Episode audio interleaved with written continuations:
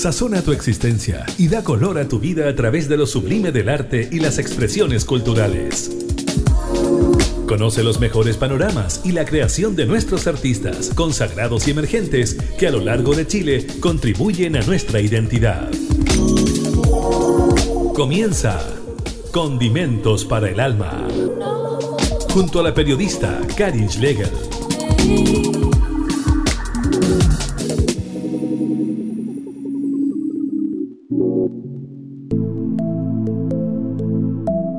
Hola, ¿cómo están? Sean todos bienvenidos a esta nueva edición de Condimentos para el Alma, programa independiente que sale desde Valparaíso a otras regiones de nuestro país y también al mundo, porque nuestros episodios quedan en Spotify para que los pueda descargar.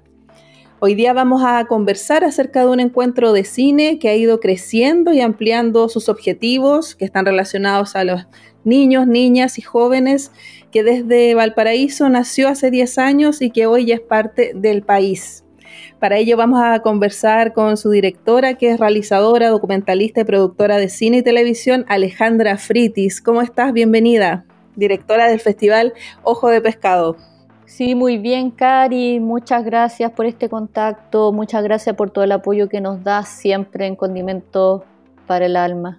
Sí, pues estamos juntas en este objetivo de difundir lo que es el ojo de pescado. Hace muchos años que venimos eh, ya conversando, desde los primeros encuentros que se realizaron hace 10 años.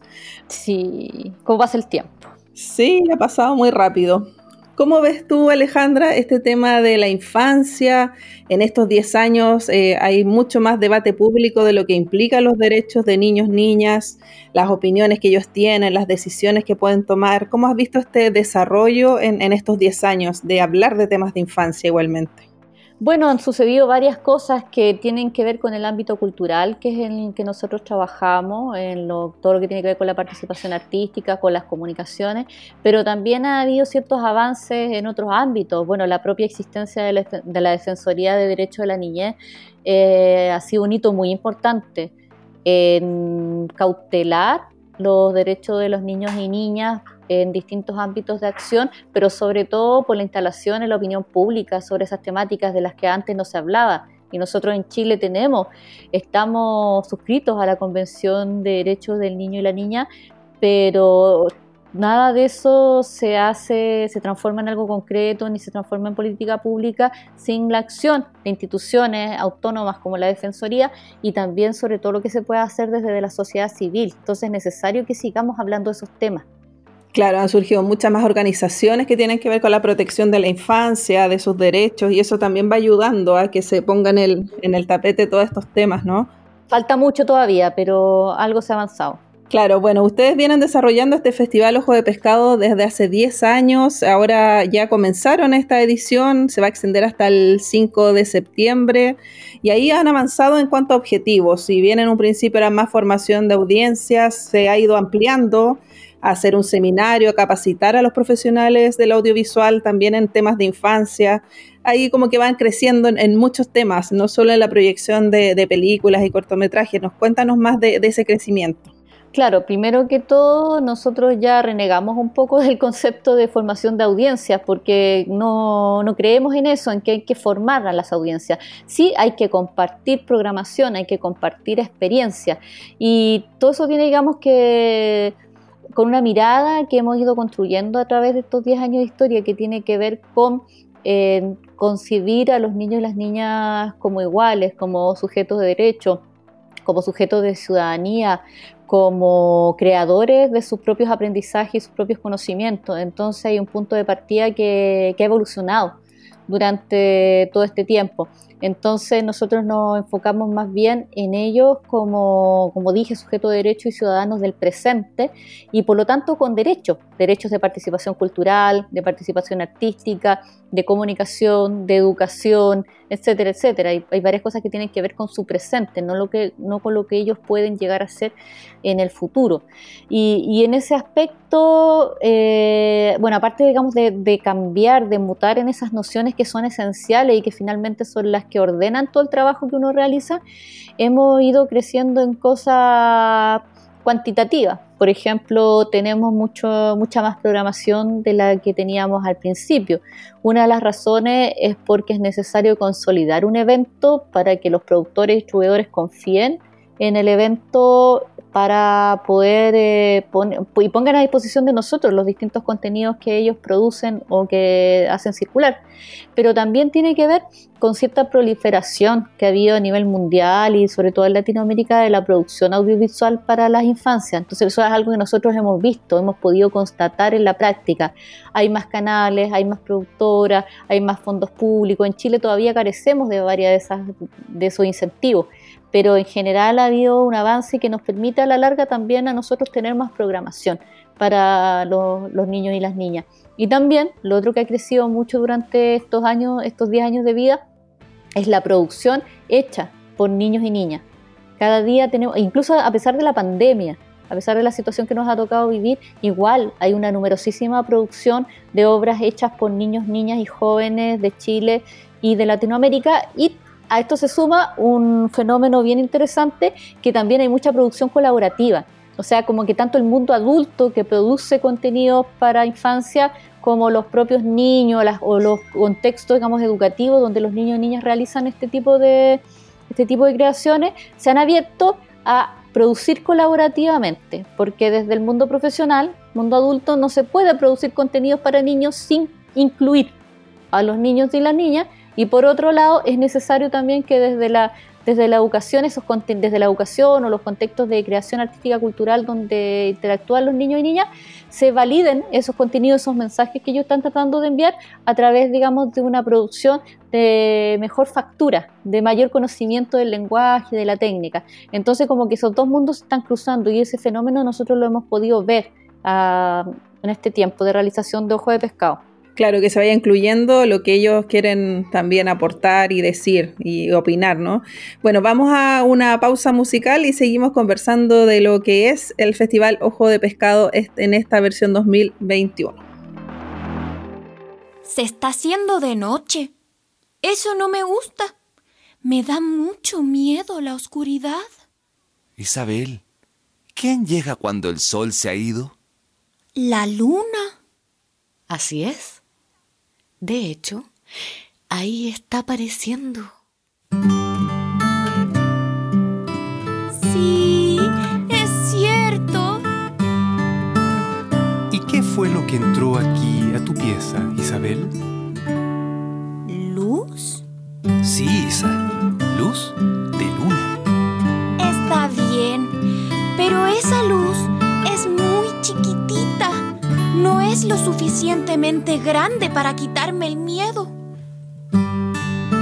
Pero es lo suficientemente grande para jugar. Y jugando, no hay miedo posible. En el pasillo de mi casa ya no hay luz. Se apagó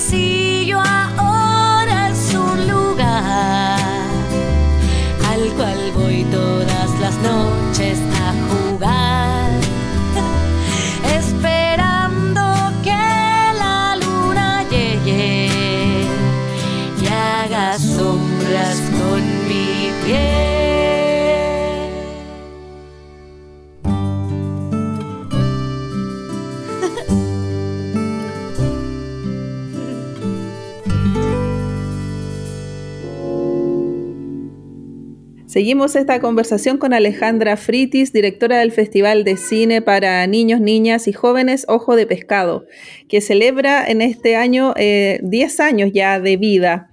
Eh, bueno, tú comentabas acerca de que ha aumentado la producción de jóvenes en Chile y también afuera. Ustedes han hecho una labor importante en relacionarse con otras regiones, también con escuelas que son rurales, desde el sur, desde Chiloé. ¿Cómo ha sido ese trabajo y cómo se ha seguido manteniendo? Porque me decías que igual se había mantenido incluso en pandemia esta creación. Eh, sí, exactamente. Eh, bueno, primero que todo, nosotros, tú sabes que nosotros como Ojo de Pescado realizamos talleres como en distintos lugares en nuestro país, entonces tenemos una relación bien interesante con una gran cantidad de territorios en todo Chile, sobre todo con el sur, con el sur más austral. Pero de todas maneras, también tenemos una importante relación vínculo territorial con comunidades educativas y con profesores y profesoras que, con los que nosotros hemos interactuado durante mucho tiempo y ellos multiplican ese afán y llegan, eh, trabajan con las herramientas y los recursos audiovisuales en las aulas y a través de ellos podemos llegar a muchos más niños y niñas. Entonces hay una relación que es bien, que es diversa con, con, los distintos territorios de nuestro país. Y a partir de eso nosotros tenemos producciones que, mm, que han sido, digamos, propuestas encabezadas por nosotros mismos, por nuestros propios procesos de formación, que ahora que han disminuido mucho durante este tiempo de pandemia, porque los talleres virtuales que hemos podido hacer han sido poquitos, pero por otro lado, digamos, hemos visto cómo hay comunidades educativas donde el quehacer audiovisual se ha ido afianzando. Entonces, como se dice, contra viento, marea, contra pandemias y confinamientos, Igualmente han podido sacar adelante sus producciones y lo más interesante de todo esto es que a través del audiovisual están dando cuenta de cómo los niños y niñas han vivido de este tiempo tan particular que nos y que les ha tocado vivir y han podido también desarrollar fórmulas de producción en solitario, porque los niños y niñas han estado en sus casas y han tenido que hacer esa producción audiovisual solo y que después se transforma en algo colectivo, colaborativo, al intercambiar o al juntarse con lo que han hecho otros niños, niñas en solitario. Entonces, es, bien interesante el fenómeno. Es una producción como muy colectiva, muy colaborativa, pero que tiene un origen la producción en solitario de los niños y niñas. Entonces, como poner lo individual en relieve, lo subjetivo, pero eh, siempre, digamos, como una mirada colectiva de hacer algo en conjunto. Interesante ese, ese tema, como que igual a pesar de que están en pandemia logran eh, colaborar y asociarse en, la idea que tienen. Igual es, muy entretenido lo que tú cuentas eso. Sí, y han hecho un gran esfuerzo porque no ha sido nada fácil. Bueno, vamos a una pausa y seguimos conversando con Alejandra Fritis de esta nueva versión del Festival Ojo de Pescado que se desarrolla desde Valparaíso para Chile. Vamos y volvemos.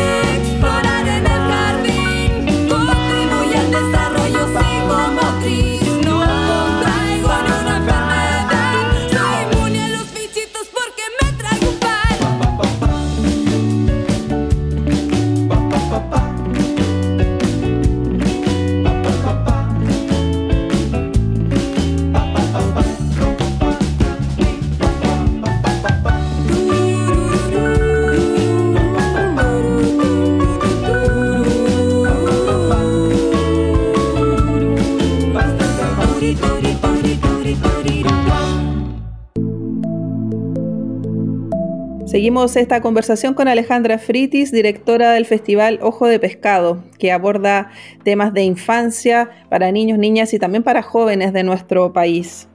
Alejandra, ustedes se han tenido que reinventar en pandemia, ya hicieron una versión online el año pasado, eh, no- cuéntanos cómo les fue. Y bueno, ya vienen en este segundo año eh, eh, ampliando un poco más las fechas de, de difusión de, de las obras audiovisuales, comenzaron en las vacaciones de invierno hasta ahora, cuéntanos ahí cómo, cómo se ha ido desarrollando.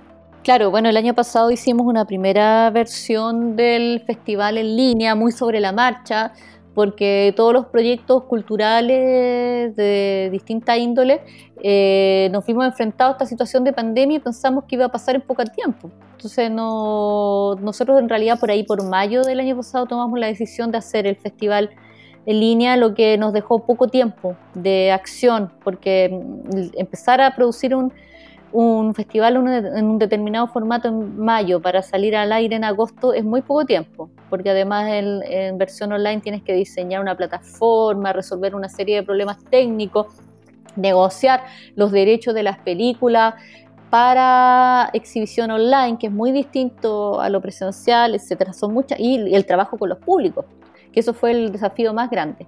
Pero este año nosotros partimos a mediados de julio con nuestra programación, estamos mucho más mucho mejor preparados para enfrentar una versión online por todos los aprendizajes y todos los tropiezos de la primera versión del 2020 y por eso mismo que estamos teniendo una programación extendida que partió a mediados de julio y que se va a mantener en nuestro sitio festival.ojodepescado.cl hasta el día 5 de septiembre.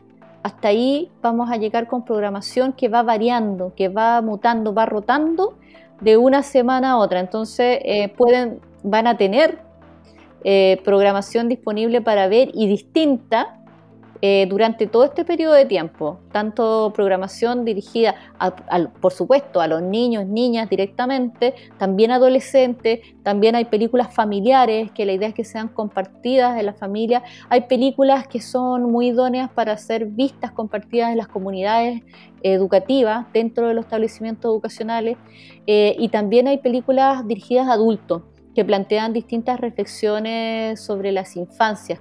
Así que hay una gran variedad de contenido Y justamente eh, lo online nos permite tener mucha más programación, porque pronto si esto mismo lo lleváramos a salas, eh, sería muy difícil poder concentrar toda esta programación, que además es así, tan grande, tan numerosa, estamos hablando de alrededor de 200 películas y, y capítulos de series de televisión, eh, porque estamos celebrando nuestros 10 años de vida y hemos querido, digamos, poner en este periodo de tiempo eh, como lo mejor que hemos exhibido durante toda esta historia, porque la mayoría es programación que solo ha sido compartida, eh, exhibida en Chile de la mano de Ojo Pescado, porque no se ha exhibido en otros contextos. Nosotros, muchas de estas producciones no son nuevas para nosotros, ya las hemos mostrado en otras ocasiones, pero siguen siendo completamente nuevas para la gran mayoría de los niños y niñas de nuestro país. Claro, porque antes se mostraba acá en forma presencial, generalmente al público de Valparaíso, pero ahora puede llegar a todo Chile, así que es bueno hacer esta, esta retrospectiva. Exacto, en eso estamos, y aprendiendo de, de estas nuevas formas de participación que implica lo en línea, porque es muy distinto a lo presencial, demasiado diferente. Y tú decías algo importante, que también hay películas para adultos. Es súper importante ver eh, cómo nos relacionamos como adultos con la infancia. Yo creo que eso también es un aprendizaje eh, muy importante. Por ejemplo, el año pasado igual vi eh, Activista, que es una película de Finlandia que habla del tema medioambiental. Es muy bien desarrollada, me encantó. Así que, bueno, ustedes también tuvieron un foco ahí en Finlandia de, de estas producciones, ¿no? Sí, el foco Finlandia ya terminó, estuvimos, volvimos a dar la película activista que tú señalas, pero estamos ahora inaugurando nuevos focos. Por ejemplo, tenemos un foco, eh, los primeros días de la próxima semana está comenzando un foco de bel, belga francófono que se realiza gracias a la colaboración de la delegación Balonia-Bruselas en Chile y que contiene dos películas, una que se llama Lola, que es un estreno latinoamericano, o sea, una película que no ha sido dada nunca antes en toda Latinoamérica, que es una película belga en coproducción con Francia, que cuenta la historia de una chica trans. Es una película realmente eh, magistral, además eh, coprotagonizada por un destacado, con conocido actor francés Benoît Masquinet y así que la invitación está extendida a verla porque realmente es un peliculón. Más allá, digamos, de las temáticas que aborda, que además son necesarias de abordar y conversar en familia o conversar en las comunidades educativas. Y ese foco también está acompañado de una película que se llama eh, Color Piel Miel, eh, en inglés es Approved for Adoption, que habla sobre la adopción, sobre la trasplantación cultural, identitaria, que ocurre muchas veces después de los procesos de, adopción o cualquier otro tipo de proceso de institucionalización o supuestamente de protección institucional o estatal de, de, los niños y las niñas, que es uno de los temas que hemos querido destacar en este festival y para el cual también hay otras películas para ver que las recomiendo mucho. Está Oscar Lili, que también es un estreno latinoamericano, solamente está en Ojo de Pescado esa película, es una película eh, de Austria que cuenta, que narra la historia de dos niños, una niña y un niño, que son refugiados chechenos en Austria y que hacen lo imposible por no ser deportados, por mantenerse juntos y también por eh, reconstituir su familia, que está integrada por ellos y por su madre. Y realmente es una, una joya de película que uno fácilmente puede extrapolar a la realidad de tantos niños y niñas migrantes en nuestro país. Esa es la idea, que a través de estas películas nosotros podamos pensar sobre qué nos pasa a nosotros en Chile y cómo estamos percibiendo y qué estamos haciendo por los derechos de los niños y las niñas. Claro, que extrapolemos lo que se vive allá a la situación que tenemos aquí en Chile, donde hay tantos migrantes de Venezuela, de Colombia y de otros países. Interesantes temáticas para reflexionar. Vamos a una pausa musical y seguimos abordando lo que es el Festival Ojo de Pescado que se desarrolla hasta el 5 de septiembre en nuestro país.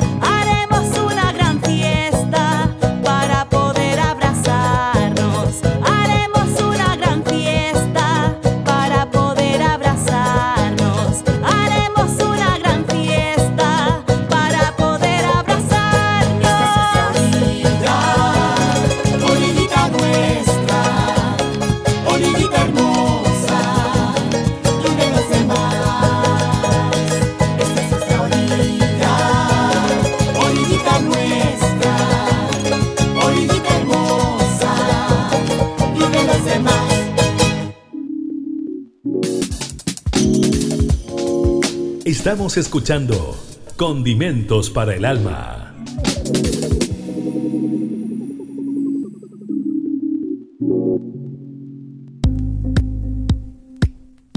Seguimos esta conversación con Alejandra Fritis, directora del Festival Ojo de Pescado, que está enfocado a niñas, niñas y jóvenes de nuestro país.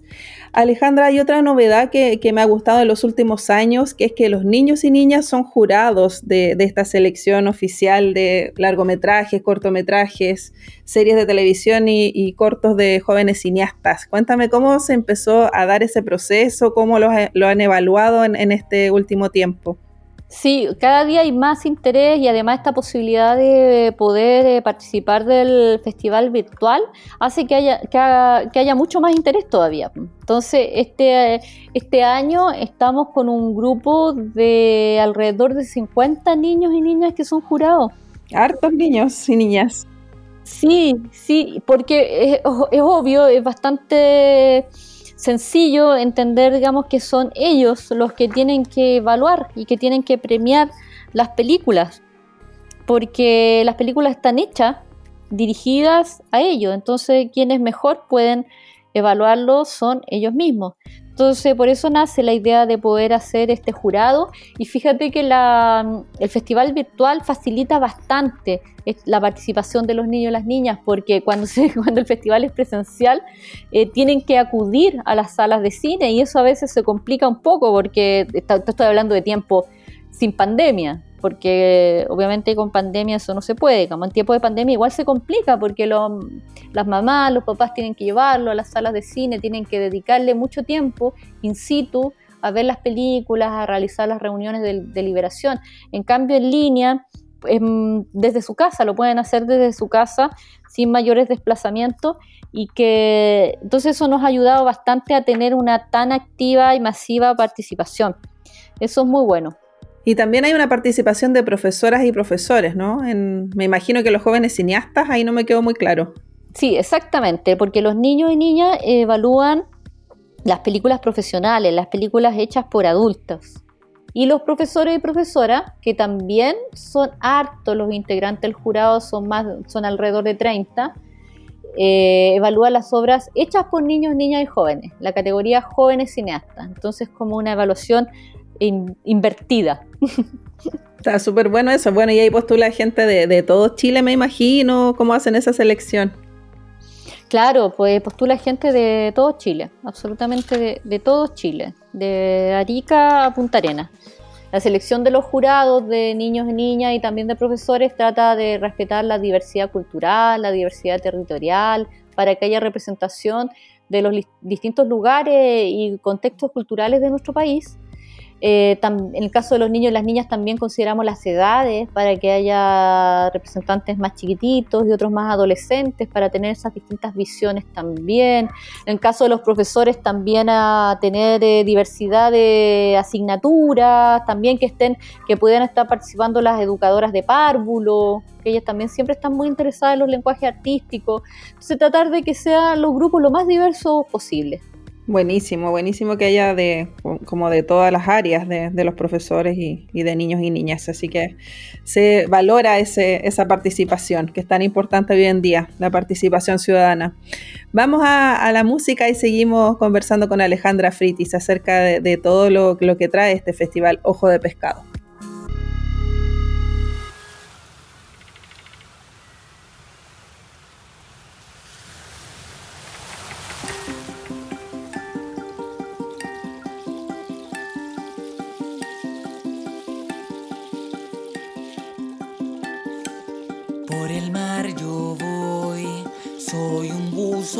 Profesional. En lo más profundo estoy, quiero descubrir una ciudad. Una ciudad llena de peces y sirenas con las que poder jugar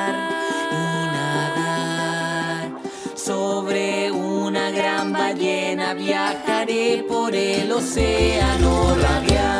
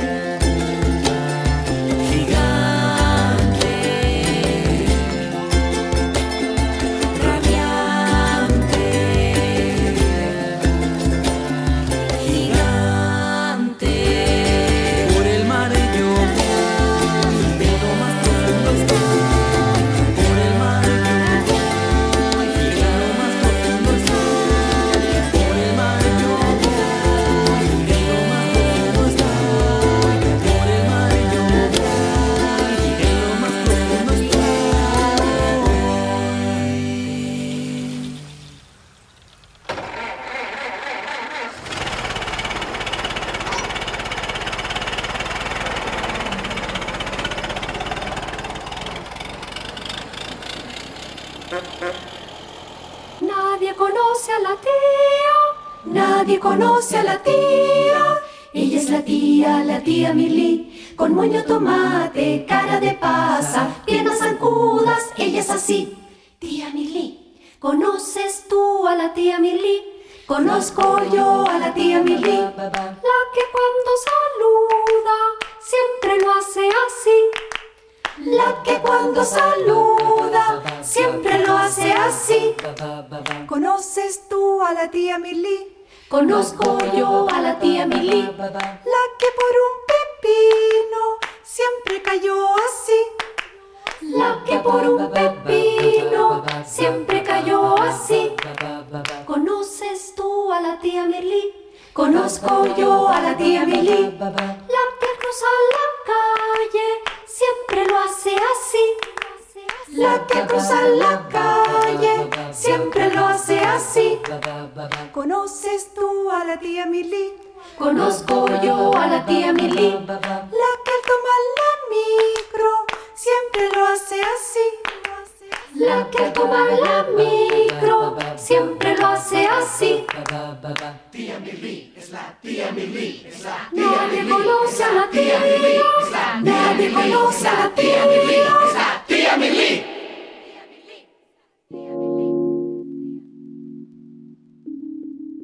Seguimos analizando lo que es esta nueva versión del Festival Ojo de Pescado que se desarrolla hasta el 5 de septiembre.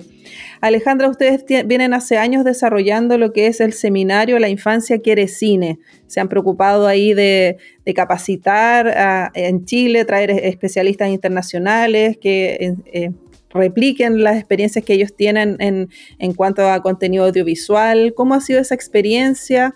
Y a la vez eh, han implementado lo que es este laboratorio, este laboratorio para de desarrollo de proyectos audiovisuales. Cuéntanos más cómo se fue dando esa necesidad. Bueno, nosotros este año, de, hecho todavía estamos en las últimas actividades de eso. Realizamos el seminario, el tercer seminario para mediadores y creadores de contenidos audiovisuales y niñez, la infancia quiere cine, justamente en el afán de tratar de entregar herramientas, experiencias e intercambio a los profesionales que trabajan con las infancias en nuestro país, Latinoamérica, para que para mejorar, contribuir de alguna forma a mejorar ese trabajo. A los mediadores con herramientas pedagógicas, de educación audiovisual, y a los creadores de contenidos con formaciones que tienen que ver con escritura de guiones, con desarrollo de proyectos o con diversas perspectivas de, sobre cómo hacer audiovisual para, la, para niños y niñas.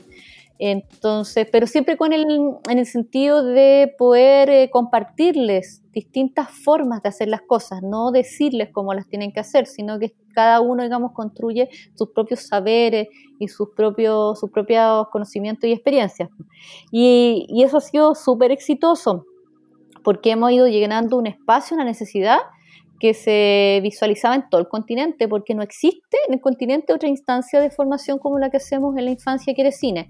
Y eso nos motivó a hacer también el lab, el laboratorio, el primer ojo de pescado lab que se va a desarrollar entre el 30 de agosto y el 3 de septiembre en pleno festival y que va a asesorar a seis proyectos latinoamericanos de cine y de televisión, pero ya de una manera mucho más cercana, dirigida, directa.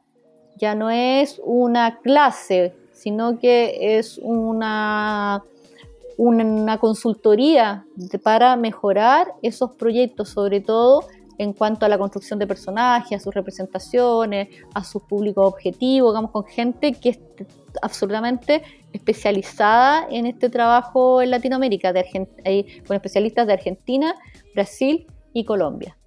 Claro, y ahí ustedes eligieron seis proyectos eh, para trabajar en ese lab, ¿no? Sí, Exacto. Que son proyectos que ya están desarrollados, o sea, no es, no es como una idea general, sino que ya tienen algo concreto. Claro, sí, exacto. No, no están filmados, no están grabados todavía, pero como proyectos ya están desarrollados. Algunos incluso cuentan con un primer guion, una aproximación, aunque no, el guion no es un requisito para el desarrollo. Eh, basta con llegar a un tratamiento. pero algunos ya tienen eh, guion o guiones eh, desarrollados. ¿Y cómo fue la, postulación ahí? ¿Harta gente estuvo presentando esta, esta para poder participar en este lab, estos proyectos? Eh, sí, postularon alrededor de 40 proyectos de Chile y de otros lugares de Latinoamérica también. Nosotros hicimos una convocatoria bien focalizada, no fue algo tan masivo porque además se requiere eh, tener, bueno, se requiere tener proyectos y proyectos en etapa, en una etapa medianamente desarrollada, o sea, no no, no es una convocatoria tan masiva, entonces la cantidad de proyectos que recibimos fue bastante óptima y no, y no fue fácil decidir los seis proyectos finalistas. Bueno, ojalá que resulte súper bien esta primera versión de este Lab de Desarrollo de Proyectos Audiovisuales para la Infancia. Vamos a la música y ya volvemos a los minutos finales para seguir conversando acerca de esta nueva versión en esta plataforma online y gratuita para acceder a las películas de infancia y de jóvenes.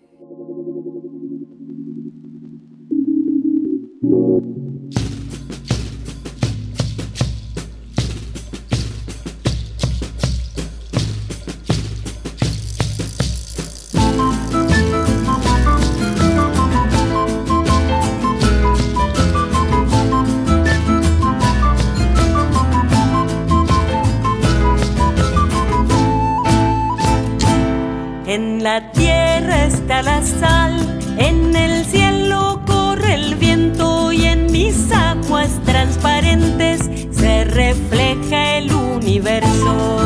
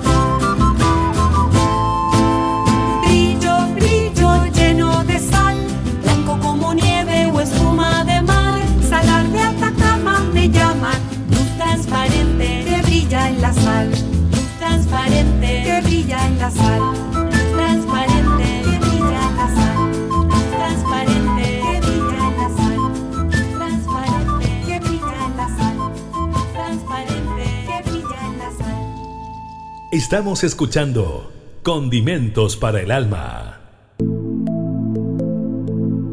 Estamos ya en los minutos finales de esta entrevista con Alejandra Fritis, directora del Festival Ojo de Pescado, celebrando los 10 años en las memorias de las infancias. Eh, recordemos, Alejandra, invitemos a, los jóvenes, niñas y niños y también a las familias a participar en esta nueva versión. Si nos puedes comentar y reiterar cómo pueden ingresar a visionar estas películas, estas obras audiovisuales.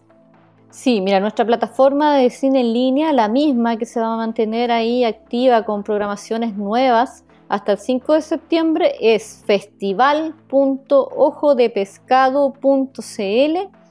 También está nuestra página web tradicional, que es ojodepescado.cl, pero ambas plataformas están linkeadas. O sea, si entran a la tradicional, va a haber un pop-up que los va a llevar a la plataforma de cine en línea y viceversa también. Y también están nuestras redes sociales que en Instagram y en Facebook es Festival Ojo de Pescado, ambas. Ahí siempre hay información de todo lo nuevo que vamos haciendo y también en Twitter Ojo Pescado. También tenemos un canal de YouTube que es Festival Ojo de Pescado. Pero lo más importante en este momento es que vayan a nuestra plataforma de cine en línea. Repito, festival.ojodepescado.cl porque siempre van a encontrar contenidos nuevos para los niños, niñas, para las familias, para las escuelas y comunidades educativas y también para cualquier persona, la edad, sea, tenga la edad que tenga.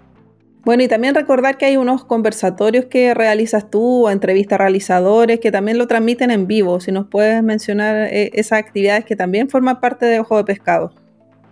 Sí, mira, la próxima invitación que les queremos hacer es para el miércoles 11 de agosto a las 19 horas, una actividad muy importante que es la segunda parte de un diálogo que ya tuvimos este miércoles 4, que tiene que ver con la protección de derechos de niños, niñas, adolescentes, justamente en contexto de protección institucional y vamos a conversar con el cineasta Laureano Gutiérrez de Argentina, que presenta una película en este ciclo de derechos humanos, el documental Años de Calle, también con las académicas Claudia Espinosa Carramiñana y Alejandra González Celis y también Alejandro Tapia de la ROI, que es de la Red de Organizaciones de Infancia y Juventud Chile, de Chile, eh, vamos a conversar sobre la importancia de las comunicaciones, las artes, en toda la cautela de los derechos de identidad y memoria de niños, niñas en estos sistemas de protección. La importancia de todo esto eh, como un acto de resistencia a la vulneración de derechos que sabemos que los niños, niñas han sufrido en el Sename y que probablemente van a seguir sufriendo, más allá, digamos, del Sename o el Servicio de Protección Especializada de la Niñez, eh, sino que en cómo, digamos, nuestras leyes y nuestro Estado considera a la infancia un tema, digamos, de, construcción cultural, de noción cultural que va mucho más allá, digamos, y es en, en torno a las cuales actúan nuestras instituciones. O sea, hay un principio que, está equivocado y que seguro que vamos a tardar hartos años en resolverlo. Sí, porque esperamos que se resuelva porque cada día se siguen viendo las vulneraciones a los derechos de los niños en estas instituciones y ojalá que eso, eso cambie en algún minuto. Falta la ley de garantía también. Bueno, Alejandra, y bueno, esperar que Festival Ojo de Pescado siga en el tiempo, siempre eh, depende de una variable del financiamiento que entrega el Estado. Eh, en ese sentido, ¿cómo ves tú lo que se viene a futuro del festival? Mira, yo espero que 10 años pesen, que, que, tengan, que, lo, que sean tomados en cuenta y que, que esa trayectoria nos sirva, ojalá, en algún momento, en algún futuro cercano, poder tener alguna garantía, aunque sea mínima, con respecto a la continuidad. Y porque además con, con algún tipo digamos, de financiamiento confirmado, eh, se logra hacer un trabajo más, a más, a largo plazo, con mayores proyecciones, con planes de continuidad, que no, son, no, todo, no todo lo que puedes hacer se acaba dentro del año, sino que puedas realmente proyectar cosas a dos años, tres años, etcétera.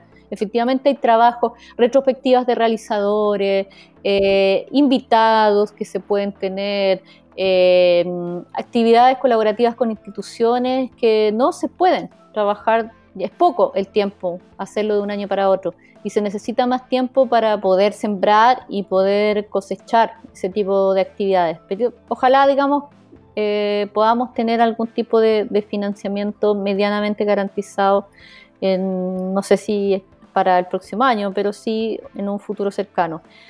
Y, pero nosotros vamos a seguir igual, o sea, con financiamiento, sin financiamiento, con concursabilidad, sin concursabilidad, vamos a seguir igual porque tenemos un compromiso que, tras, que nos trascienda a nosotros como personas y como institución, con los niños, con las niñas, con las familias eh, y con nosotros mismos, porque no podemos dejar de seguir construyendo experiencia y conocimiento en torno a lo que ya estamos haciendo. Ya es un camino que está trazado, no podemos detenernos.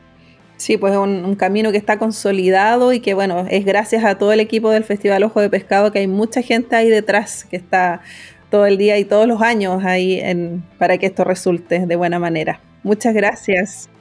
Exactamente. Muchas gracias a ti, Karin, y gracias a ti, gracias a todos los periodistas que hacen, que nos difunden todos los años. Si no, tampoco esta pega sería viable. sí, pues un abrazo entonces y bueno, reiteramos entonces la invitación a que participen en festival.ojodepescado.cl donde pueden acceder a las películas y a los contenidos que están disponibles para esta versión 2021. Muchas gracias, Alejandra Fritis. Gracias también a Nelson Golot que está en los controles de audio y que hace la magia para que este programa pueda llegar a ustedes. Un abrazo, nos encontramos en una próxima edición de Condimentos para el Alma.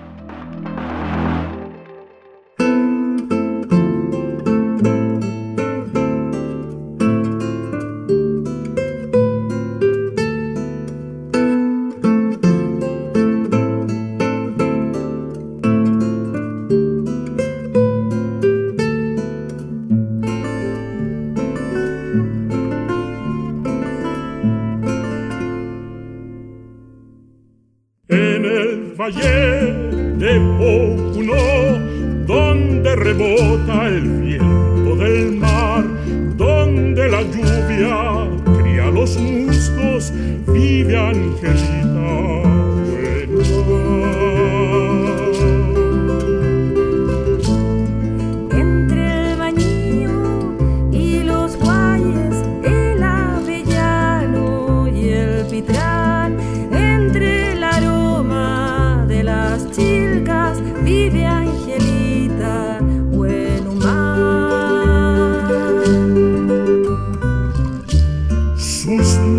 bailan en la hebra como alitas de chimpol. Es un milagro como teje hasta el